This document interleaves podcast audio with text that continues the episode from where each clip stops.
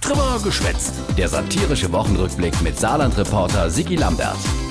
Die Wuchlau, das Schweigen des Olaf Scholz. Das kann ja keine offensichtlich falsche Idee sein, sowas ab und zu zu machen. Aber nicht, wenn in Berlin der Palästinenserpräsident Abbas Israel 50-fache Holocaust vorwirft und Israel auf einen Stufe mit dem NS-Regime stellt. Nein. Nein, jo.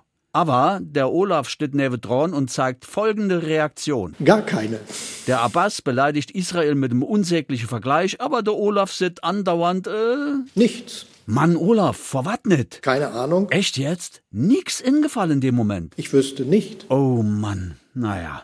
Hinterher hat es dann geheicht, ah jo, der Olaf hat schon auch ganz energisch dem Abbas widersprechen wille, aber der Regierungssprecher Hebestreit, der hat die Pressekonferenz einfach zu früh beendet. Das war mein Fehler und den muss ich auf meine Kappe nehmen. So ein Dirmel aber ach. Naja, so schlimm wäret jetzt auch nicht, meinte Olaf, und hielt sei Sprecher in Schutz. Es ist ja doch so, dass das eigentlich nicht jeden Tag vorkommt. Ja, dann.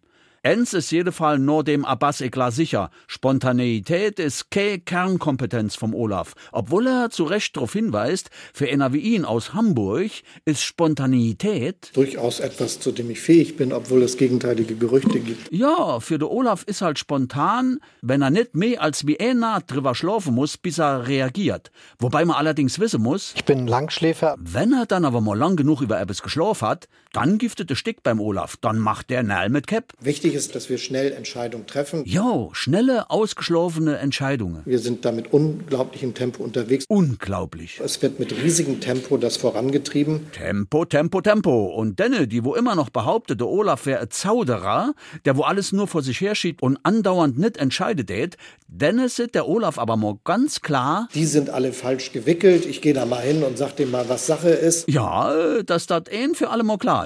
Schönen Dank für Ihre Zeit. Jo, ist gut, Olaf. Komm, geh bloß fort.